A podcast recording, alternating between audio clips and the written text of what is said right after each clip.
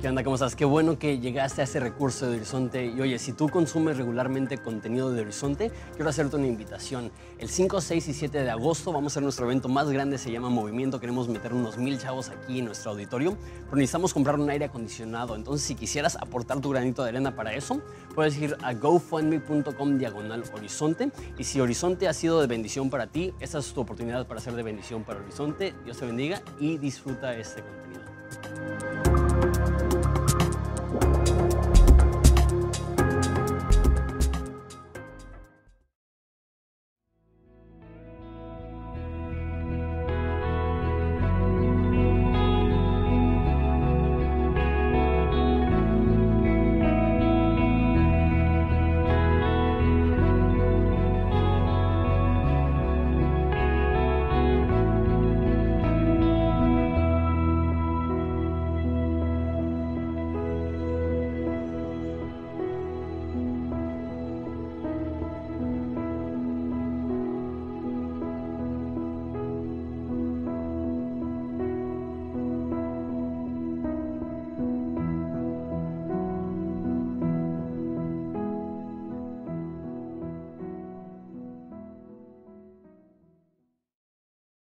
Si abriste tu Biblia a Romanos, por favor, acompáñame en oración para empezar esa serie. Padre, te damos tantas gracias por esa oportunidad de, de estudiar este libro que es tan importante, tan hermoso.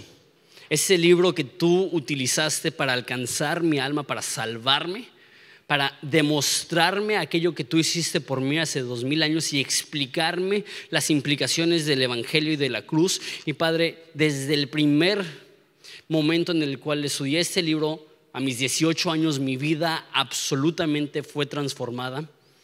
Eh, y Padre, te pido que eso pase otra vez cientos de veces en este lugar, que, que cientos de personas puedan a través de, del estudio de tu palabra, a través de la meditación, de los conceptos que tú tienes para nosotros, tener un encuentro real con tu Hijo Jesucristo y que haya transformaciones palpables, medibles en las vidas de las personas que están aquí. En nombre de Jesús. Amén. Muy bien, entonces por 10 meses vamos a estar estudiando el libro de Romanos. Entonces, la pregunta puede surgir, ¿por qué eh, estudiar este libro? Pues antes que nada, para mí personalmente es un libro súper, súper especial. Yo, como muchos saben, me crié dentro de una iglesia cristiana, creía que Jesús murió por mí, creía en el mensaje general del Evangelio, sin embargo, hasta la fecha cuestiono qué tan genuino era. Porque obviamente cuando eres un joven o un adolescente, cierta parte de tu fe la heredas de tus papás. Vas a la iglesia porque tus papás van a la iglesia, vas al grupo de jóvenes porque tu, tu papá o tu mamá te, te llevan al, al, grupo de jóvenes. Entonces es difícil saber si, si la fe que tienes, o que mínimo para mí, la fe que yo tenía era una fe genuina. Y realmente hasta la fecha no sé si realmente era un cristiano o solamente estaba rodeado y envuelto en una cultura cristiana que me hacía sentirme cristiano. Sin embargo, a los 18 años fui a un instituto bíblico y una de las materias del instituto bíblico era estudiar romanos verso a verso.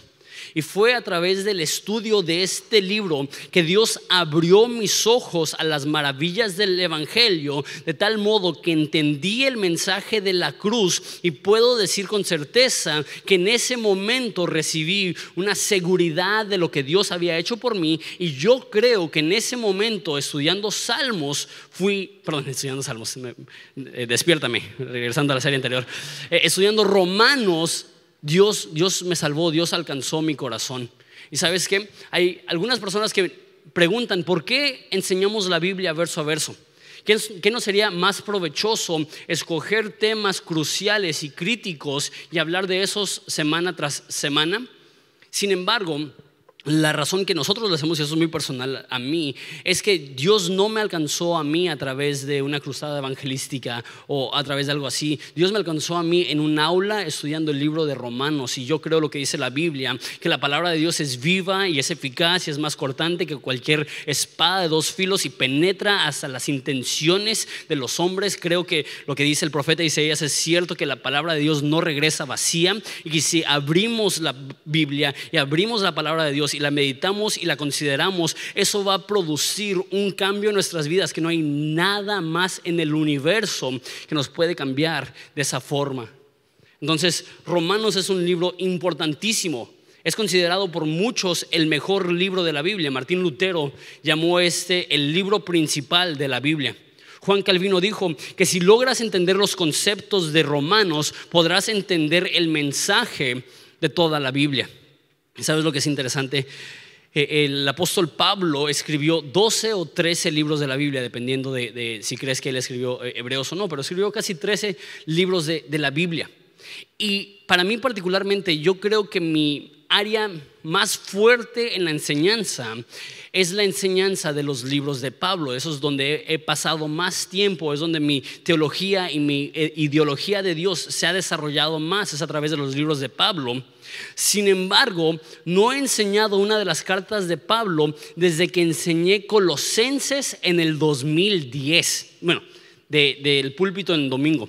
Romanos lo he enseñado ocho veces en el instituto, es un libro, como dije, que ha marcado mucho mi vida. Sin embargo, en domingos, delante de toda la congregación, no he enseñado una carta de Romanos desde Colosenses en el 2010. Y nada más por curiosidad, ¿cuántas personas hay aquí que han formado parte de Horizonte desde antes del 2010? Levanten la mano. Ok, muy poquitos, a lo mejor 20, 25. La gran mayoría de ustedes han llegado en los últimos cinco años y por ende ni siquiera han sido expuestos a una enseñanza de, los libros de Romanos, que está bien, hemos visto muchas cosas muy buenas. Y en la reunión anterior, solamente como 10, 12 personas levantaron la mano.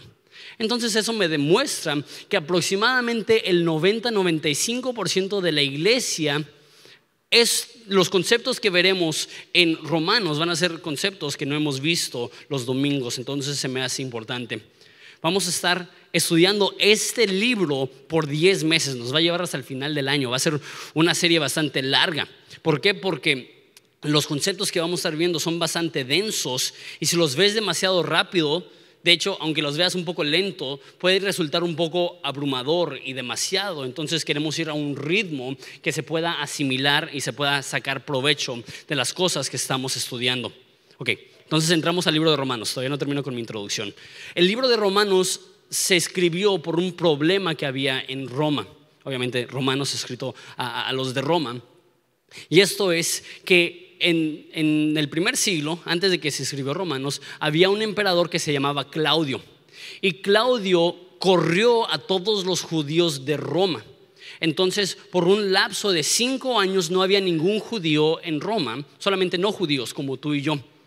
Y esto es muy diferente a la mayoría de las ciudades de la antigüedad, en, el área donde se escribieron los libros de la Biblia, porque la mayoría de personas que formaban parte de una iglesia eran judíos que creían que Jesús era el Mesías. Sin embargo, por ser judíos todavía tenían su cultura judía. Entonces ellos no ellos comían kosher, que eso significa no comían cerdo. Entonces ellos no iban a las carnitas. ¿Te imaginas esa vida tan aburrida? De hecho, últimamente he estado comiendo demasiadas carnitas, pero bueno. Ellos no comían mariscos. ¿Te imaginas? No, eso ya es muy triste, voy a llorar, pero bueno.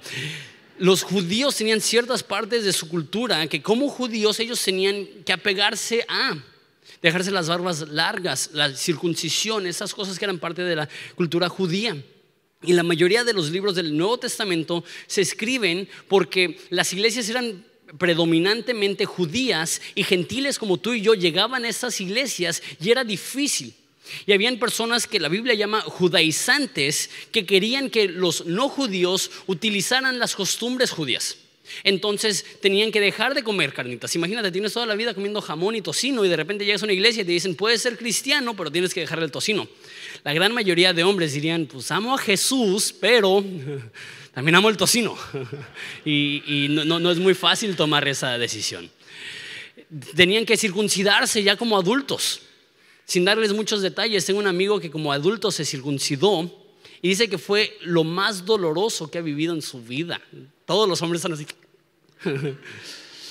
Entonces imagínate llegar a una iglesia donde te dicen, ¿sabes qué? Con mucho gusto te recibimos, pero deja de comer así, tienes que circuncidarte, tienes que dejarte la barba. Y la mayoría de la Biblia se escribe a ese contexto de decirle, no, no, no, el ser cristiano no significa hacerte judío. Dios, Dios ama a los judíos y, tiene un plan para los judíos, pero la ley de Moisés es una ley de, de las ceremonias de los judíos que no son aplicables a los gentiles. Pero en Roma es una situación totalmente única y diferente en el sentido que no son gentiles como tú y yo, no judíos que, se están, que están sí, asimilándose o, o formando parte de una iglesia primordialmente judía, sino que se extraen los judíos y la iglesia es 100% gentil, no, no judía. Entonces regresan los judíos y de repente hay una segregación. Y de repente van a los judíos y no los quieren recibir y no los quieren amar. Por eso vemos partes de, Romanos que dicen que el Evangelio es poder de Dios para salvación, para el judío primeramente y también para el gentil. Por eso tres capítulos del libro de Romanos se enfocan en el plan de Dios para el pueblo de Israel.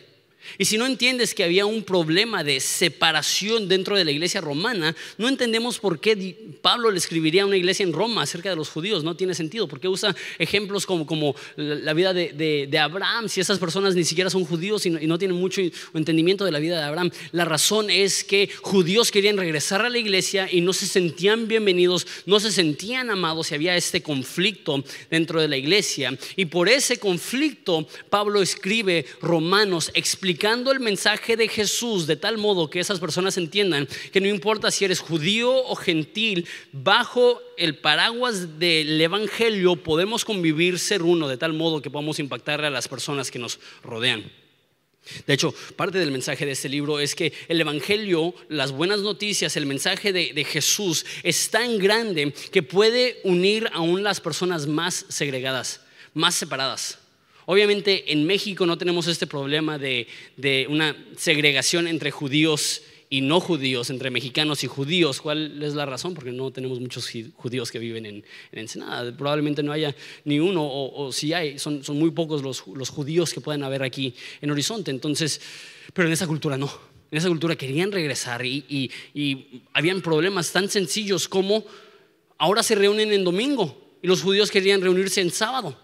Imagínate el pleito que causaría eso. Pues nosotros queremos reunirnos en domingo, tenemos años reunirnos en domingo, no, pero nosotros toda la vida nos hemos reunido en, sábado y había ese tipo de conflictos entre ellos. Por eso Pablo tiene que escribir más adelante en Romanos. Dice, uno tiene un día como santo, el otro día otro día como santo, pero, pero convivan, ámense, tengan esa comunión. Y como dije, a lo mejor no tenemos nosotros la segregación judío y no judío, pero ¿sabes qué? México no es un país muy unido. Hay una separación bien grande entre los ricos y los pobres. Hay una separación bien grande entre los que tienen educación y los que no tienen educación. Hay una segregación bien grande entre los que viven en cierta colonia y los que no viven en cierta colonia. Hay segregación entre los que nacieron en cierto lugar y los que no nacieron en cierto lugar. La verdad es que, que rara vez ves a muchas partes de la sociedad conviviendo juntos. Normalmente los ves segregados. Esa es una de las cosas que ya ni tengo ni la más remota idea de lo que estaba hablando. Esa es una de las cosas que amo de Horizonte. Que en qué otro lugar vas a ver, por ejemplo, en la primera reunión con, con Jucum que viene, que tienen misioneros de todas partes del mundo, en qué otro lugar vas a ver esta unión entre mexicano y americano y canadiense y asiáticos y africanos. Eso sucede aquí en esta iglesia.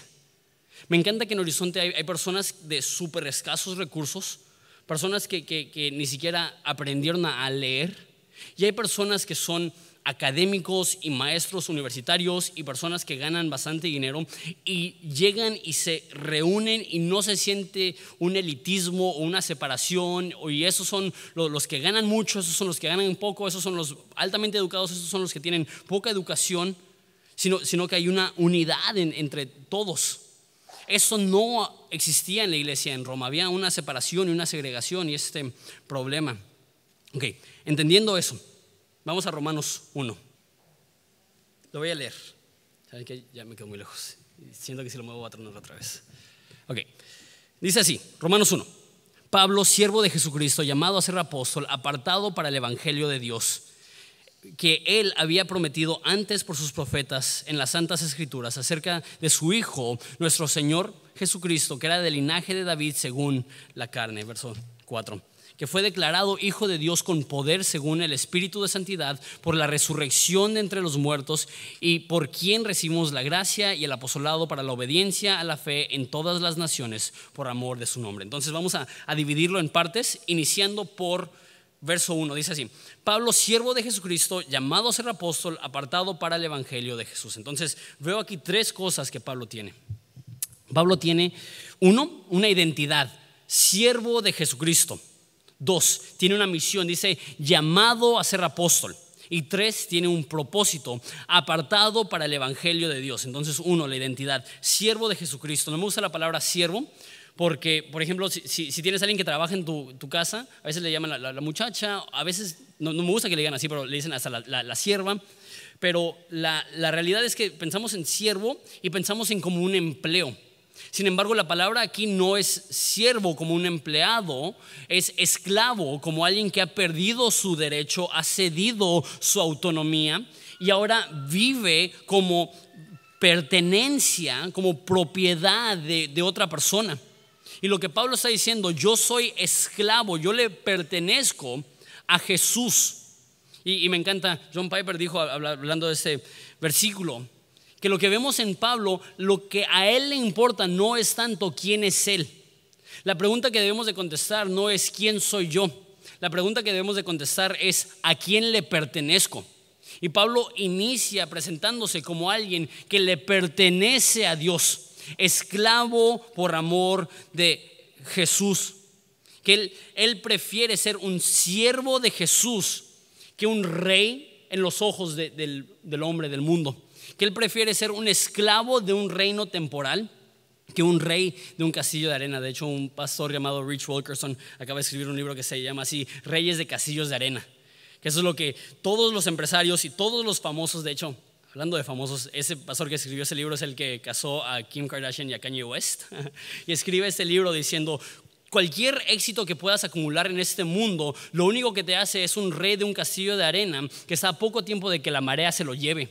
La realidad es que aparte y lejos de Jesús, podemos acumular lo que queramos, pero el momento que muramos lo, perdemos todo.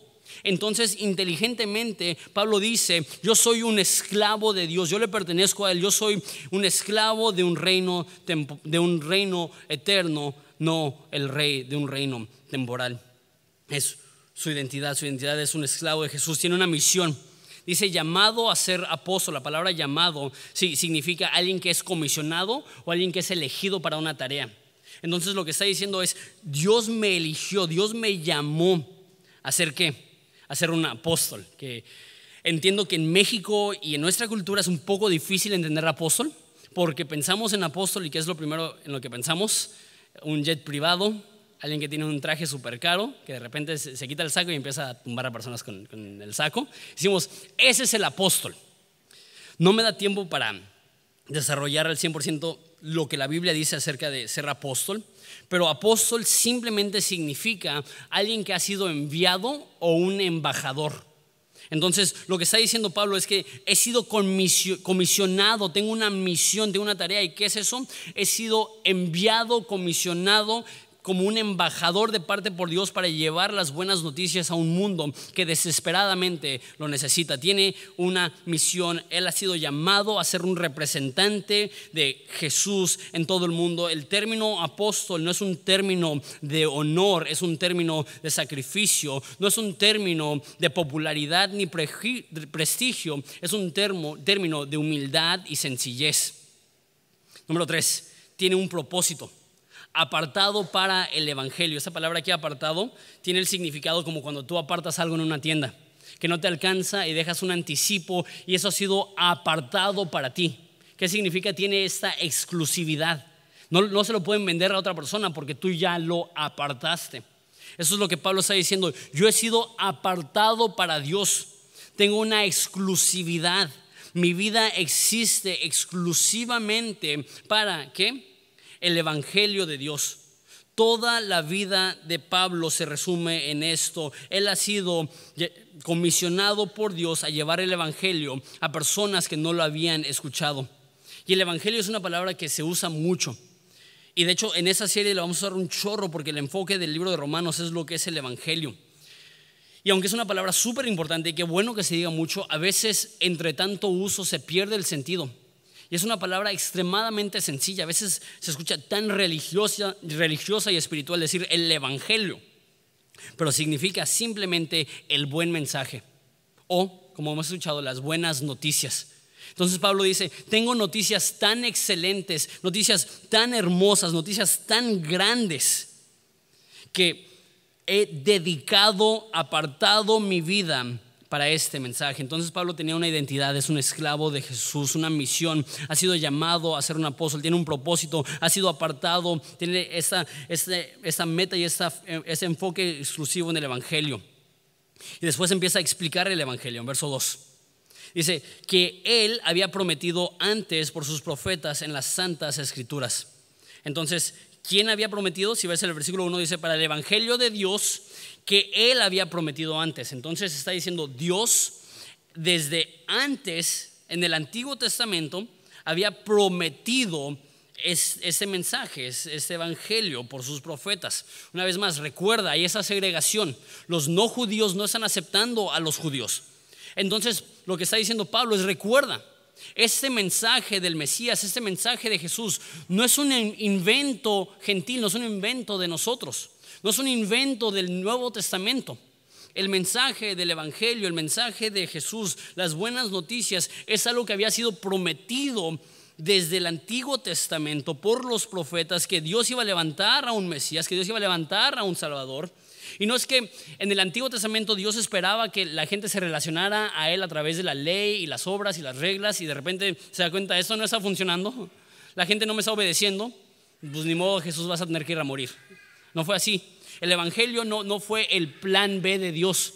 Desde el inicio, desde la fundación del mundo, Dios sabía que iba a mandar a su Hijo. Y esas son cosas que los judíos habían sabido desde el principio acerca de su Hijo Jesucristo, que era linaje de David según la carne. Entonces, hablando de, ese Evangelio y hablando de, de esta historia, dice, el Evangelio se trata de Jesús, de este Hijo que nació según el linaje de David.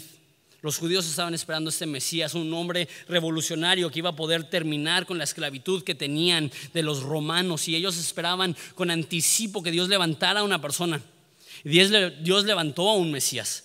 Y sí era revolucionario, pero no, su revolución no fue a través de un ejército. Y la libertad que proveyó no fue una libertad de Roma. Su revolución fue una revolución de fe y la libertad que dio fue una libertad del pecado. Pero ese es el, Mesías que estaba esperando los, judíos y dice que era eh, del linaje de David según la carne. Lo que está diciendo es que Dios envía a su Hijo perfecto humano, pero esa frase, según la carne, lo que nos está diciendo es que Jesús fue 100% hombre. Jesús no fue como Clark Kent, que es Superman, que abajo de su traje tiene el otro traje con una S enorme. De repente llega un problema y va y se, quita su, su saco y de repente ves que tiene una S gigantesca. Así no fue Jesús. Jesús no se puso nada más lentes grandes para que todos pensaran que era humano. Jesús dice la Biblia que puso a un lado su poder divino. No dejó de ser Dios, pero pone a un lado su poder divino y viene en carne y hueso como tú y yo, como un ser humano que tuvo que crecer, que tuvo que pasar por hambre y sed y necesidad, que inclusive no sabía todo, porque se estaba limitando. ¿Cómo, puede, si no es 100% humano, decir cosas como, nadie sabe el día ni la hora de mi venida, ni el Hijo del Hombre, dice. Había ciertas cosas que Jesús estaba limitando e impidiendo para que nosotros no podamos decir, ah, pues obviamente Él vivió una vida perfecta porque pues era, era Dios. No, Él se limitó a ser 100% humano. Entonces, ¿cómo sabemos que era Dios? ¿Cómo puede decir que, que Dios estuvo cansado? O que Dios tuvo sed? O que Dios era un bebito que tuvo que crecer, que tuvo que aprender a hablar, que tuvo que aprender a contar. El siguiente versículo dice, versículo 4, que fue declarado hijo de Dios con poder según el Espíritu de Santidad por la resurrección entre los muertos. Jesús siendo 100% humano, es declarado hijo de Dios con poder por dos formas. Uno, según el Espíritu de Santidad. Deja, explico esto. Está diciendo, sabemos que Jesús es Dios, porque Él siendo 100% hombre, fue capaz de tener lo que Él llama el espíritu de santidad, o sea, no cometer ningún pecado. que los seguidores de Jesús más cercanos creían que era perfecto. Esto es loco, porque un político puede engañar a las masas para que piensen que es piadoso o bueno. Y, una persona de renombre, una celebridad, puede dar una apariencia masiva que las masas crean que es como de cierta forma, pero que tus seguidores más cercanos, en que tu familia diga, él es perfecto, Él nunca pecó. Eso es otra cosa. ¿Sabes que después de, la resurrección de Jesús, sus hermanos le adoraban como Dios? Sus hermanos menores. ¿Qué necesitaría pasar para que tú adores a uno de tus hermanos mayores como Dios? No sé cuántos aquí son hermanos menores. Yo soy el menor de, tres. Tengo dos hermanas mayores. Oren por mí. Bueno, no, eso ya pasó. ¿Qué tendría que pasar para que yo dijera, una de mis hermanas es Dios hecho carne? Se ríe mi madre porque sabe que está imposible. Porque como un hermano menor, aunque tengas buenos hermanos, siempre le estás viendo los defectos, siempre le estás viendo los pecados.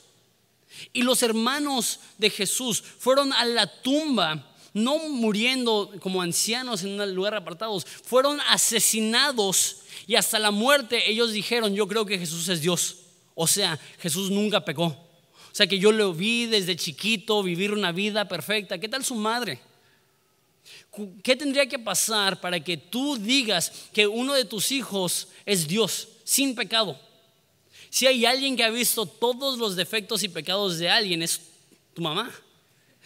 Y mi mamá una vez más se ríe porque sabe todos mis defectos y pecados. Y Jesús, siendo hombre, es declarado hijo de Dios según el Espíritu de Santidad que Jesús, viendo a sus acusadores, le dicen, ¿quién de aquí me acusa de pecado? Jesús dice, ni aun mis enemigos me pueden encontrar fallas, por eso tienen que levantar falsos. Jesús siendo un hombre, vivió una vida absolutamente perfecta. No solamente eso, fue declarado hijo de Dios con poder por la resurrección de entre los muertos. Otra cosa que confirmó eh, esa divinidad de Jesús es que Él resucitó de entre los muertos. Ahora, a lo mejor tú piensas, ¿que no muchas personas en la Biblia resucitaron? ¿Por qué es tan especial el hecho que Jesús resucitó? ¿Y que no hubo muchas personas en la Biblia que hicieron milagros y prodigios? ¿Por qué es tan especial que Jesús hizo milagros y prodigios? ¿Sabes? Todos los que murieron y volvieron a resucitar en la Biblia, aparte de Jesús, volvieron a morir. Lázaro volvió a morir. Y todas las demás historias de esos milagros de Jesús y otros donde le regresaban la vida a alguien que había muerto, solamente eh, estaban retardando lo inevitable que es que iban a morir. Sin embargo, lo que enseña la Biblia es que la resurrección de Jesús fue tan potente que Él resucitó para jamás morir otra vez. Que Él resucitó, asciende al cielo en su cuerpo glorificado y está esperando un día regresar en ese mismo cuerpo, que no será ni un día más viejo, porque en ese cuerpo glorioso jamás morirá. Y sabes, eso es algo que hace totalmente distinto el, el cristianismo que cualquier otra religión. Ninguna otra religión principal del mundo tiene a, una figura religiosa que dice esto, yo soy Dios. Ninguna otra religión tiene una figura religiosa que resucitó de entre los muertos para nunca morir otra vez. Eso lo digo seguido, porque creo que es una de las confirmaciones más grandes de, de, la resurrección de Jesús y por ende del mensaje de la Biblia. Hoy en día puede decir, sabemos que Mahoma murió, ¿por qué? Puedes ir a su tumba y, ahí están y, la gente regresa a recordar a Mahoma. Sabemos que Krishna murió, ¿por qué? Porque puedes ir a la tumba de Krishna hoy en día y ahí están sus, restos. sabemos que Buda murió, ¿por qué? Porque puedes ir a, ver los restos de, Buda en, su tumba. Sabemos que Abraham murió porque puedes ir al templo donde está sepultado Abraham. Sabemos que María, la madre de Jesús, murió. Sabemos que los doce apóstoles murieron. Todos murieron y puedes ir hoy en día a hacer excursiones para ver las tumbas de estas personas. Sin embargo, Jesús, siendo el líder más importante en la historia del mundo, nadie sabe dónde está su tumba. ¿Por qué? Porque los primeros cristianos no regresaban a la tumba por una razón muy sencilla. Jesús no estaba en la tumba. Si querían ir a verlo, podían ir a verlo. Jesús resucitó de entre los muertos para jamás morir otra vez, regresa al cielo. Y lo que dice aquí eh, Pablo, el autor de Romanos, es, sabemos que Jesús fue confirmado, fue declarado el Hijo de Dios con poder por esta resurrección entre los muertos. Punto número 5, perdón, versículo número 5 y por quien recibimos la gracia y el apostolado para la obediencia de la fe en todas las naciones por amor de su nombre. Entonces, hasta ahorita lo único que nos ha estado mencionando es quién es Jesús, que Él fue prometido desde el Antiguo Testamento, que, que Él fue 100% humano que Él fue 100% Dios, el Hijo de Dios, confirmado con poder a través del Espíritu Santidad y de la resurrección entre los muertos. El Evangelio se trata de Jesús, el mensaje de la Biblia se trata de Jesús. Este buen mensaje por el cual Pablo estuvo dispuesto a vivir y morir era el mensaje de Jesús. Sin embargo, Jesús hace algo para nosotros. Dice, hablando de ese Hijo, y por quien, a través de Jesús, recibimos la gracia y el apostolado. Entonces, dos cosas aquí, recibimos gracia. Gracia simplemente significa ser tratado bien a pesar de las ofensas. Necesitas saber que a pesar de todo lo que has hecho, a pesar de todos tus pecados, a pesar de todos tus problemas, a pesar de todas tus inconstancias que has presentado, a pesar de todas sus acusaciones en contra de Dios, a través de, a pesar de todas las traiciones que le pudiste haber hecho a Dios, Dios no te trata como mereces. Dios te trata con cariño y perdón y paciencia. Y eso es lo que recibimos de parte de Jesús. Recibimos esta gracia, ese perdón. Eso es extraordinario. Porque hasta ahorita no ha mencionado que tenemos que hacer algo para ganárnoslo. Y de hecho, más adelante va, a decir frases tan escandalosas y locas como el que no obra sino cree, su fe le es contada por justicia que la mentalidad que dice me tengo que ganar el amor de Dios es una mentalidad que no conoce que el amor de Dios es un regalo inmerecido. Que no hay nada que puedas hacer para ganártelo, que no hay nada que puedas hacer para perdértelo, porque Él, Él ofrece libremente a cualquier persona que confía en Él. Hemos recibido esta gracia. No solamente recibimos gracia, eso es lo loco.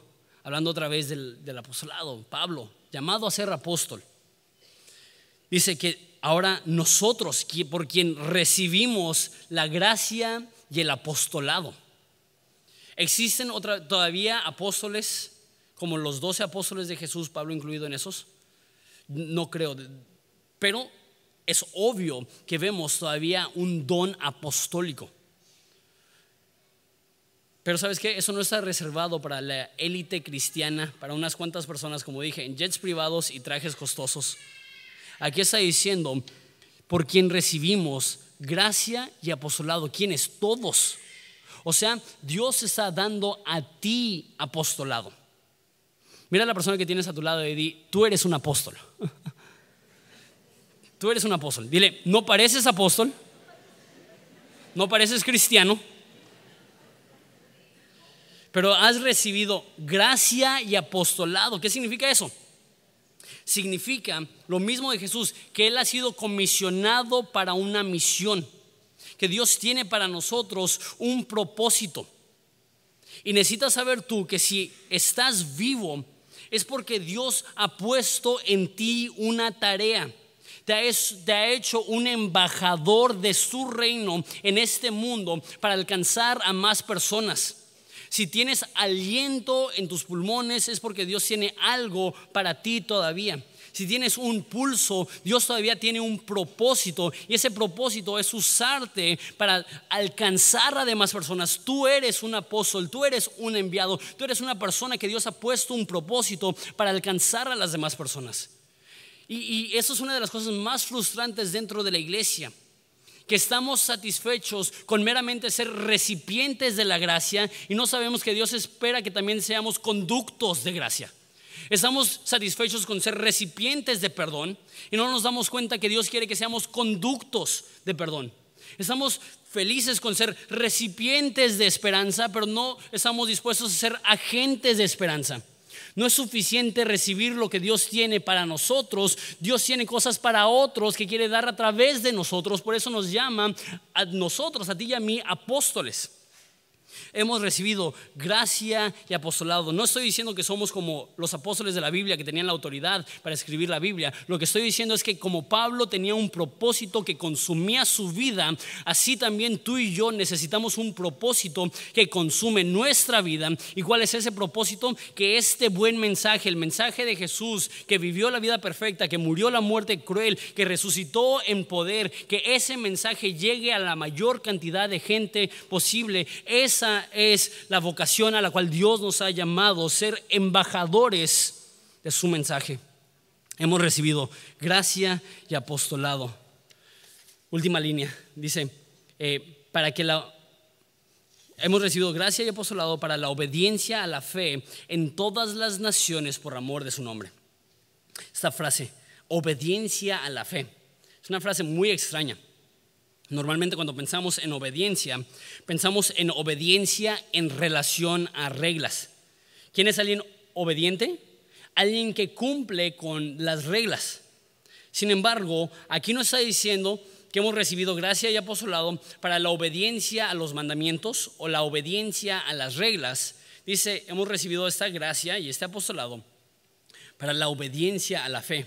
Solamente hay dos veces en toda la Biblia que se menciona esta frase obediencia a la fe. La primera es aquí y la segunda es al final del libro, en Romanos 16. Eh, Quisiera leerlos, es Romanos 16, 26, dice así. Pero que ha manifestado ahora y que por las escrituras de los profetas, según el mandamiento del Dios eterno, se ha dado a conocer a todas las gentes para que obedezcan a la fe. Al único y sabio Dios sea la gloria mediante Jesucristo para siempre. Entonces al principio del libro dice, este mensaje del Evangelio es para la obediencia a la fe y al final del libro dice, este mensaje del Evangelio es para la obediencia a la fe. Eso es interesante, en, el tipo de escritura antiguo se llama un inclusio, no se tienen que acordar de esto, no va a haber examen en ningún momento, pero un inclusio es cuando algo se repite al principio y al final, eso es muy común en la Biblia que, en libros haya una frase específica que al principio del libro ocurre y al final del libro ocurre. Cuando ves un inclusio es una pista que te está dando el autor para que sepas de qué se trata el libro. Entonces, ¿de qué se trata Romanos? Romanos se trata de cómo a través del mensaje de Jesús tú y yo podemos obedecer a la fe. No obedecer las reglas, no obedecer los mandamientos, no tener una lista que dijimos, ok, ya hicimos esto, ya hicimos esto, ya hicimos esto, ya hicimos esto, ya hicimos esto. No está hablando de eso. Está hablando de ser obediente a la fe, obediente a creer. Porque esa es la realidad. Si el cristianismo fuera una lista de reglas, la cumpliríamos y confiaríamos en nuestra propia fuerza. Si el cristianismo fuera un no hagas esto y haz esto y serás salvo, al hacerlo lo presumiríamos al mundo, lo pondríamos en Facebook e Instagram y diríamos, ya cumplimos, ya somos salvos porque he sido una buena persona. El Evangelio arranca esa actitud. Dice, no importa cuánto intentes, nunca es suficiente. Puedes caminar hasta que te sangren los pies y no alcanzarás esto por tu propia fuerza. No es obediencia a un rito, no es obediencia a un reglas, no es obediencia a una ley, es obediencia a la fe. Porque la lucha cristiana no es qué tan bueno puedes ser, la lucha cristiana es cuánto puedes confiar en Jesús. Cuánto puedes ceder y decir, yo soy débil, pero gracias a Dios que tu fuerza se perfecciona en mi debilidad. La batalla cristiana no es qué tan fuerte puede ser, la batalla cristiana es decir, no tengo nada. Como Mateo 5 que dice, bienaventurados los pobres de espíritu, que reconocemos nuestra pobreza espiritual y llegamos con las manos vacías a Dios diciendo, necesito que me salves. Esa es la lucha, ceder, rendirte. Normalmente la gente te dice, no te rindas, que es cierto si estamos hablando de algo positivo, pero te tengo que decir, necesitas rendirte. Necesitas darte por vencido y darte cuenta que no hay nada que puedas hacer para ganarte el amor de Dios. No porque Dios no te ame, pero porque Dios ya te ama. ¿Y por qué trabajarías tan duro para algo que ya posees? ¿Y por qué entregarías tu vida pensando que eso te va a ganar algo si ya lo posees? Entonces, ¿qué es lo que me estás diciendo? ¿Que mi actitud no importa? ¿Que mi obediencia no importa? Vamos a llegar a eso. No importa para salvación. No hay nada que tú en tu vida, en tus decisiones diarias, puedas hacer para que Dios te ame más o para ganarte su perdón. Simplemente debes de creer.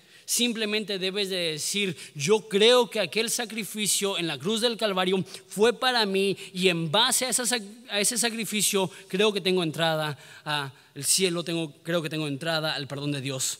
Romanos va a hablar mucho de esto, hablaremos más de esto.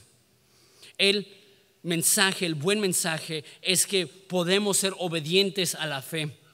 Pero no solamente dice que hemos recibido gracia y apostolado para la obediencia a la fe, dice en todas las naciones. El deseo de Dios es que al ser comisionados a esta misión, al ser embajadores, que nuestro enfoque no sea solamente para nosotros o para la iglesia en la cual estamos, que nuestro enfoque sea para el mundo. Que tú y yo como cristianos tengamos un deseo, un hambre y una pasión para ver a Jesús glorificado no solamente en Ensenada, no solamente en Baja California, no solamente en México, sino en el mundo que haya un hambre de decir cómo podemos ser nosotros de bendición para las naciones. Y tú dices, eso es imposible. Yo te diría, vamos a ver un poquito más adelante, la semana que viene, que Pablo le va a decir a esa iglesia en Roma en el primer siglo que su fe ha sido escuchada en todo el mundo. Que hace dos mil años pudo haber una iglesia que a través de su fe impactó a todo el mundo. Que Dios nos ayude a ser una iglesia tan llena de fe que tenga un impacto nacional e internacional. ¿Sabes qué? Necesitamos ver más allá del horizonte. Lo digo estratégicamente. Necesitamos ampliar nuestro horizonte. Lo digo estratégicamente. Necesitamos ampliar el panorama y tener un horizonte global. Tenemos que tener esta actitud, Dios, ¿qué es lo que puedes hacer en mí para alcanzar a otras personas? Una vez más, no solamente ser recipientes de gracia, sino ser personas que reclutan a otras personas para esa gracia. Dios tiene tanto amor y tanto perdón y tanta gracia y tanta misericordia y tanto propósito que no podemos simplemente abrazarlo y decir gracias a Dios. Eso va súper de la mano con lo que hemos visto en hogar que el amor del Padre nos mueve no solamente a disfrutar el amor del Padre, sino a que más personas puedan disfrutar el amor del Padre. El amor del Padre no nos lleva solamente a agradecerle, sino también a transmitirlo. Jesús dice que ustedes son una luz y no pones una luz abajo de una canasta, lo pones arriba de la mesa. Dicen que somos una ciudad sobre un monte que el mundo pueda ver y decir, ellos aman a Jesús, ellos han recibido el amor de Jesús y ellos pueden transmitir eso a otras personas. Con eso termino. Hemos recibido gracia y apostolado para obediencia a la fe en todas las naciones. Y después dice, ¿cómo? Por amor de su nombre. Sé que vimos mucho, sé que hubo fallas técnicas, problemas de micrófono. Si, si ya te distrajiste, ¿sí se dice así? ¿Te distrajiste? Si, si, si ya tu mente se fue a lo que vas a comer, a lo que vas a hacer después de la iglesia, con eso concluyo tu atención. El Evangelio nos demuestra esto que cualquier sacrificio que hacemos por Jesús no lo hacemos para recibir algo a cambio. Dios te bendice si le honras, Dios te bendice si lo obedeces, Dios te bendice si te sacrificas por Él. Sabes que definitivamente hay una bendición enorme que viene al servir a Dios. E, e, es dichoso el hombre que confía en Dios. Sabes que el momento que tú sirves a Dios porque quieres una recompensa, es dejas de servir a Dios y empiezas a servir la recompensa. No servimos a Dios por amor de algo que queremos. No decimos, Dios quiere un buen matrimonio y si me das un buen matrimonio, entonces estoy dispuesto a servirte. O si te sirvo, Dios me tienes que dar un buen matrimonio. Dios, ayúdame a salir económicamente adelante. Yo te voy a honrar, pero si yo te honro, yo quiero que tú me saques del apuro. La Biblia dice, ¿quién le ha dado a Dios para que Dios sea un deudor? No estamos haciendo una transacción con Dios donde nosotros le damos algo y Él nos da algo a cambio si le amamos, si le servimos, no es para ganarnos su amor, eso ya lo vimos, de Él recibimos gracia. Es obediencia a la fe. No, no, necesitamos ser buenos para que Dios nos ame. No necesitamos cumplir las reglas para que Dios nos ame. No necesitamos hacer todo lo que dice la Biblia para ser cristianos. Sin embargo, si le amamos, si le queremos, si lo valoramos y le deseamos y le apreciamos, vamos a querer obedecerle. Por amor de su nombre. ¿Por qué es diferente un cristiano a las demás personas? La motivación para muchas personas es, si, dejo de decir groserías, si me porto bien, si amo a mi esposa, Dios me va a bendecir. Esa motivación es, mi Dios es la bendición y más le vale a Jesús que me dé mi Dios. No es la motivación cristiana. La motivación cristiana es yo amo a Jesús por encima de todas las cosas y la meta de mi vida es hacerle feliz, la meta de mi vida es glorificarle y porque él, ha sido tan exageradamente generoso conmigo, yo quiero agradecerle con mi vida, que mi vida sea un sacrificio que le exalta, le adora, le pone en alto. ¿Por qué? Porque él ha sido demasiado bueno conmigo. En Romanos 11, 36, que es la conclusión de la primera mitad del libro, dice, que de Él, por Él y para Él son todas las cosas. A Él sea la gloria por los siglos. Amén. El cristianismo es reconocer que todo es de Él, por Él y para Él. Que la vida se trata de Jesús. Que nuestra vida se trata de Jesús. Y que si hacemos algo por Él, no es porque queremos algo de Él, es porque le queremos a Él. ¿Les parece si nos ponemos de pie?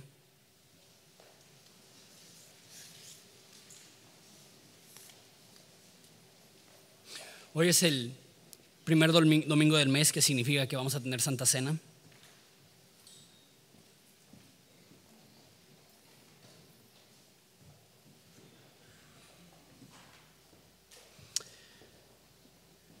Vamos a orar. Padre, te doy tantas gracias por este mensaje. Te doy tantas gracias porque podemos ser tus siervos, pertenecerte a ti podemos ser llamados tus apóstoles, que, por más distorsionada que pueda ser esa palabra hoy en día, entendemos que significa que tú nos has llamado con un propósito de reflejarte y representarte en este mundo.